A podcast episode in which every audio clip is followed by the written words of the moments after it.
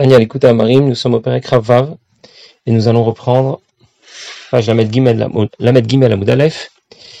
Vehin et ça se trouve 5-6 euh, lignes après le début du Hamoud, après le début de la page.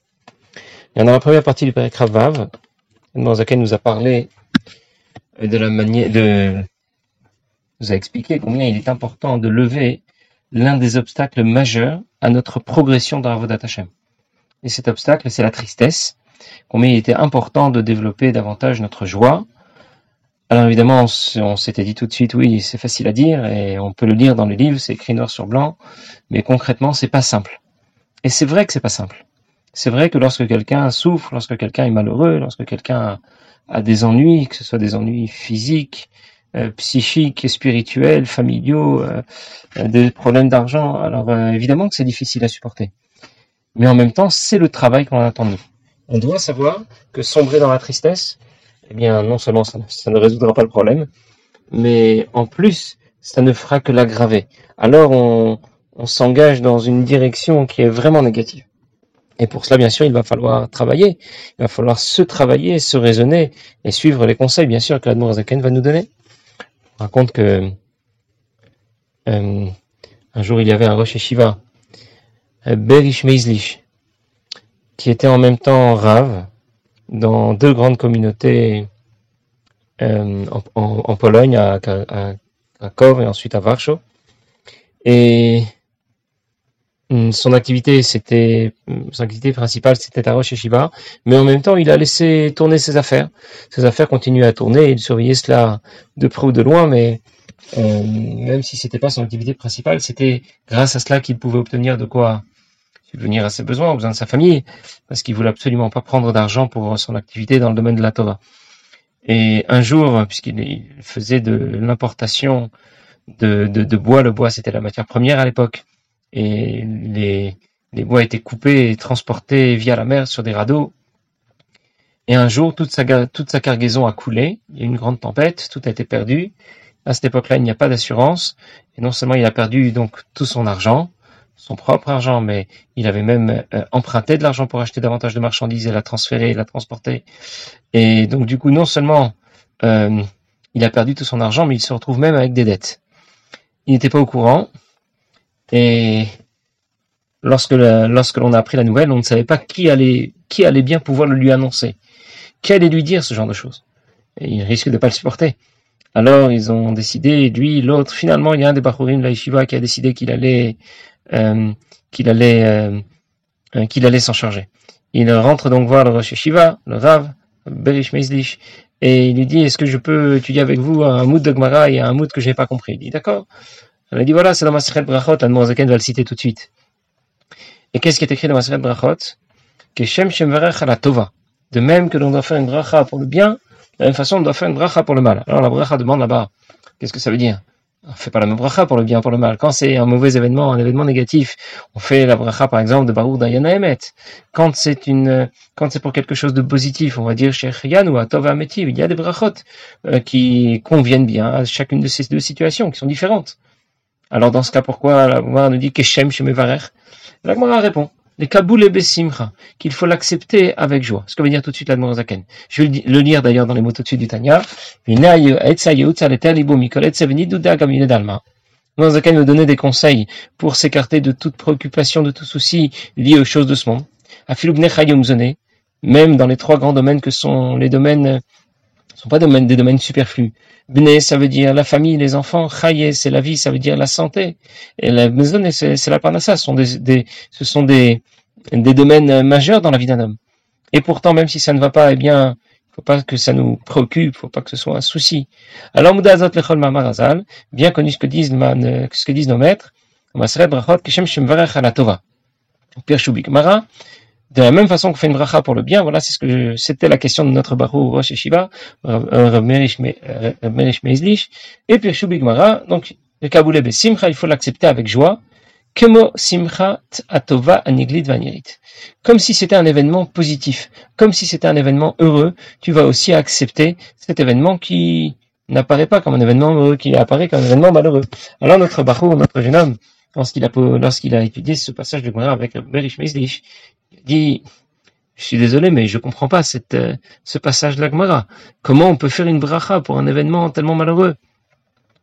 Alors euh, le Rav, le Rav lui, a dit, ça veut dire qu'il faut l'accepter besimcha. Il n'y a pas de mal qui vienne d'en haut. tout ce qu'Akadosh Baruch fait, c'est pour le bien, même si c'est un bien que l'on ne voit pas, que l'on ne ressent pas. Mais dans la réalité, c'est bien. Baruch a dit, je m'excuse, mais euh, j'ai encore du mal à comprendre. Alors il a essayé d'expliquer, et c'est comme un père qui agit avec rigueur avec son fils, il faut l'accepter, son fils va le remercier plus tard, etc. Après, il a, a dit, je, suis toujours désolé de m'excuser, mais j'arrive pas à comprendre, c'est quand même un événement négatif, c'est un événement malheureux, comment on peut me dire de faire une bracha, de l'accepter avec joie? Alors il a essayé encore de l'expliquer. Il lui a dit c'est une épreuve, c'est juste pour voir euh, dans quelle mesure tu tiens à Kadosh Baruch Bref, après lui avoir expliqué tant et tant de choses, euh, à, ce sujet, au sujet de la façon d'aborder une difficulté, de l'aborder avec joie. Alors, notre barreau, notre jeune homme lui a dit, très bien, je pense que j'ai compris. Disons par exemple que l'on vienne vous apprendre que toute votre cargaison, toute votre fortune est tombée à l'eau, a été euh, réduite euh, à rien du tout. Alors, ça voudrait dire qu'il faudrait danser de joie. Et le Rav lui a dit oui, évidemment, c'est ça que ça veut dire. Alors le barreau lui a dit, eh bien, vous pouvez commencer à danser. Et comme le Rav était intelligent, le Rav n'était pas un idiot, alors euh, sur le choc, il s'est évanoui. Quand il a repris connaissance et qu'il a pu parler à nouveau, alors il a dit au jeune homme, il a dit, moi aussi je comprends pas ce passage de l'Agmara. Ça veut dire que, bien sûr, on nous demande d'accepter avec simcha, avec joie, tous les événements malheureux de la vie. L'Admorazaken va nous donner des conseils. On a tout de suite compris que c'est pas simple. On a tout de suite compris que c'est pas facile mais c'est ce que nous allons devoir travailler, même si c'est pas simple et même si c'est difficile. Une autre fois, il est arrivé que l'Admour Saïr Abidovber, le fils d'Admour Zaken, euh, lorsqu'il était encore un enfant et qu'il est rentré du Cheder, il a trouvé plusieurs chassidim qui étaient assis en train d'attendre d'être reçus par son père, l'Admour Zaken, ce qu'on appelle le Ganeden à Tarton, dans la chambre attenante, au bureau de l'Admour Zaken, où ils attendaient pour pouvoir être reçus. Et ils étaient en train de discuter entre eux. L'Admor Rabbi Dovber voulait aller voir son père, mais comme il a vu que les chassidim attendaient de pouvoir être reçus en Echidout, alors euh, il a décidé qu'il attendrait que les chassidim soient reçus et qu'il rentrerait après voir son père. Et il y avait dans la file, dans, la salle d'attente, Rabbi Munkes, Rabbi Munkes qui avait un contact très proche avec l'Admour Emtsaï, parce que Shmuel Munkes était réputé comme être un chassid en même temps très profond, en même temps euh, qui était connu pour ses blagues, ces blagues réputées. L'Admour MC à cette époque-là était aussi un élève, un enfant euh, très vif, énergique, joyeux, et donc le courant passait bien entre tous les deux. Et dans ce cas, euh, lorsque, lorsque Shmuel Munkes a demandé à Rabbi Yosef Mishklov qui attendait, grâce à l'attente, Shlomo Fels, Vilna, de la ville de Vilna, il lui a demandé, il, leur a demandé pourquoi vous, pourquoi vous avez l'air si triste? Alors, euh, euh, ils leur ont répondu, la situation est difficile, la parnassa, l'argent, ça va pas, voilà. Alors lorsque Rabbi Dovber, le fils d'Admorzaken, a entendu la réponse qu'ont donnée les Chassidim, il s'est adressé à Rishon Moon, qui a dit, pourquoi tu leur as posé la question? Tu voyais pas pourquoi ils étaient tristes? Le pasouk dit clair, Atzabem kesev zav Adam. on peut traduire, Atzabem, leurs idoles, elle est faite d'or et d'argent qui étaient fabriquées par l'homme. Mais il faut traduire, Atzabem, c'est Atsuv, leur tristesse. Pourquoi ils sont tristes? Pour des histoires d'or et d'argent. Parce qu'ils sont aveugles, ils sont idiots, ils pensent que euh, l'argent et l'or que l'on peut avoir, euh, on ne peut l'obtenir que par ses efforts. Ils n'ont pas compris que ça ne venait que grâce à que grâce à Kadosh Baruch Au point qu'ils sont persuadés que s'ils vont travailler plus, ils vont certainement gagner plus, et lorsqu'ils vont faire plus d'efforts et s'investir, eh bien c'est comme ça qu'ils vont résoudre leurs problèmes. Et le pasouk, le pasouk dit ensuite, Pelahem velo yedaberu. Ils ont une bouche mais ils ne parlent pas. Dans le pshat, il s'agit des idoles. Les idoles ont une bouche mais ils ne parlent pas. Mais Rabbi Dovber a expliqué, Pelahem velo yedaberu. Pourtant, c'était un enfant qui revenait du Cheder. Mais bon, c'est le fils d'Admorazaken, évidemment. Pelahem velo yedaberu, ça veut dire, ils ont une bouche. Ils apprennent. Ils apprennent la chassidoute, ils apprennent des ma'amarim, ils savent, ils ont la connaissance. Avec la bouche, ils disent les, les, les, les paroles qui doivent être dites, mais velo yedaberu. Mais ça leur parle pas. Ils ont beau avoir appris euh, tout ce que l'on doit connaître, tout ce que la chassidou développe, et ça leur parle pas. Et naïm lahem, le ou dit Pasuk. Ils ont des yeux, mais ils ne voient pas, toujours concernant les idoles, selon le chat. Mais Rabbi Dovber explique, et naïm lahem, Ils ont des yeux, mais ils ne voient pas, ils ne voient pas l'ashgacha pratit, la providence divine qui gère toutes leurs affaires et qui, qui dirige, euh, qui dirige le monde tout entier. Oznaim lahem Ils ont des oreilles, ça veut dire, euh, ils n'écoutent comme quelqu'un qui écoute superficiellement quelque chose. Ces idées leur passent au-dessus de la tête, on dirait en français. Ça veut dire ils l'ont entendu, mais ils ne l'ont pas vraiment intériorisé. Et c'est pour ça qu'ils sont tristes. Cela nous montre combien il est vraiment important, il est vraiment de première importance de d'évacuer la tristesse qui vient si facilement dès qu'on a une difficulté. Hier un jour, euh, Yitzhak Meomil c'était un des très grands chassidim de l'Admor Zaken, puis de l'Admor Emtsaï, puis d'Itzemar Tzedek. Et à un certain moment de sa vie, il n'était pas en très bonne santé, ses élèves s'inquiétaient beaucoup pour lui. Et quand ils ont été reçus par Rabbi Yitzhak mais au alors, euh, ils faisaient un peu la tête, ils étaient tristes de le voir dans cette situation, malade. Alors, Ibn Srakazik me leur a dit, écoutez, vous savez que j'apprécie pas ce genre, ce genre de tête. Quand on fait ce genre de, quand on se présente avec ce genre de visage, euh, sortez, allez dire un peu les chaïm, allez chanter un petit peu, et ensuite vous pourrez rentrer à nouveau. Voilà, quelle est la place de, de, de la joie dans notre service de Dieu? C'est pas, c'est pas, si on veut, si tout va bien, alors je veux bien être joyeux. Non, non, c'est vraiment, ça doit être une place dominante dans tout notre service de Dieu. Alors concrètement, comment faire pour accepter, euh, pour accepter ça avec joie? Première chose, qui letova rakshan niglit venirit lenebasa. Gamzu letova. Hein, vous connaissez l'histoire de Nahumish Gamzu. Nahumish Gamzu, c'est euh, celui qui est à l'origine de cette expression de gamzu letova. Ça aussi, c'est pour le bien. Euh, je vais la répéter rapidement, même si certainement beaucoup d'entre vous connaissent l'histoire. Lorsque César avait pris des, décisions difficiles à l'encontre du peuple juif, on a décidé euh, d'envoyer un émissaire au nom de toute la communauté pour l'apaiser, pour et il a pris avec lui euh, une grosse caisse remplie de diamants, de bijoux, de trésors. Et on a choisi Nahumish Gamzu pour euh, faire le voyage. Sauf que sur la route, des, brigands ont volé le contenu de la caisse et ils ont remplacé avec de, avec de, avec de la, avec de la, de la terre et Nahomish Gamzu aurait pu être déprimé et être très triste de ce qui lui est arrivé. Au contraire, il a dit Gamzu Letova, ça aussi c'est pour le bien. Il est arrivé chez César, on a ouvert la caisse, il a expliqué pourquoi il venait. Quand César a vu qu'il s'agissait de qu'il s'agissait de terre, alors euh, euh, euh, il, a, tout de suite pensé que les Juifs se moquaient de lui. Il a voulu qu'on exécute sur place Nahumish Gamzu. Et qu'est-ce quelle était la réaction de Nahumish Gamzu Gamzu Letova, ça aussi c'est pour le bien.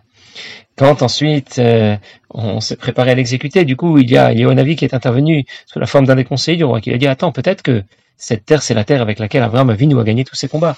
Contre qu'Abraham Avinu a gagné a gagné une guerre euh, contre quatre rois qui étaient très puissants puisque c'est eux qui avaient gagné contre les cinq rois différents. C'est une guerre euh, que l'on rapporte dans Sefer Bereshit. Et Abraham Avinu, lui, avec euh, Eliezer, tout seul, ils ont gagné la guerre. Comment ils ont fait Le Midrash raconte. Lorsqu'il prenait de la terre et qu'il la lançait en l'air, eh bien, ça se transformait en pierre catapultée, en, en flèche, et ça tuait tous leurs ennemis. Et donc, euh, le conseil du roi, qui n'était autre qu'Elianavi, a dit, a dit au roi, mais peut-être que c'est de cette terre-là dont il s'agit.